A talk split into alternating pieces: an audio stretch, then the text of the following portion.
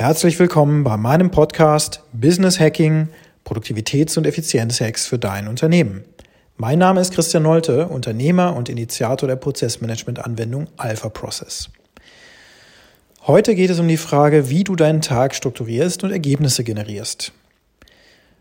Letztlich ist es essentiell, die Dinge zuerst zu erledigen, die den größten Impact haben, auf das bezogen, was du eben erreichen möchtest.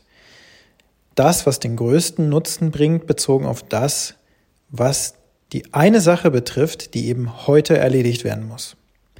Grundsätzlich planst du also so, dass du am Anfang des Tages die Kröte schluckst.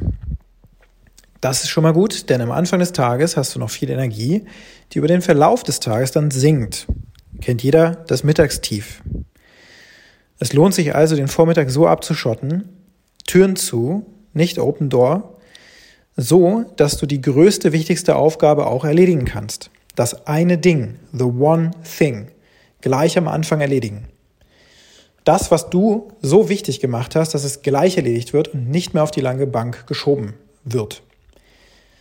Dann stellt sich aber die Frage, wie genau gehst du vor, damit du die Kröte auch auf einmal runterschlucken kannst. Und das geht meist nicht besonders gut, also muss die Aufgabe immer noch mal in Häppchen oder Chunks zerlegt werden. Aus der Pomodoro-Technik kommt der Ansatz, dass du deine Arbeitszeit in gleiche Zeiträume unterteilst, zum Beispiel 30 oder 45 Minuten. Du stellst dir einen Timer und am Ende der 30 bis 45 Minuten machst du dann zum Beispiel 5 oder 10 Minuten Pause. Die Zeiträume und die Pausenzeiten kannst du dir selbst überlegen, wie das für dich am besten passt. Dann kannst du eine Kaffeepause machen, frische Luft schnappen, meditieren, was dir eben hilft, um wieder aufzutanken. Dann nutzt du den nächsten Zeitabschnitt und so weiter, bis die Aufgabe erledigt ist. Also, am Anfang des Tages schreibst du dir eine Liste mit maximal vier Themen auf, die du heute erledigen musst und möchtest. Von oben nach unten ordnest du die Priorität. Und damit du das Ganze effektiv und effizient abarbeitest, zerlegst du die Arbeitszeit in gleiche Zeiteinheiten.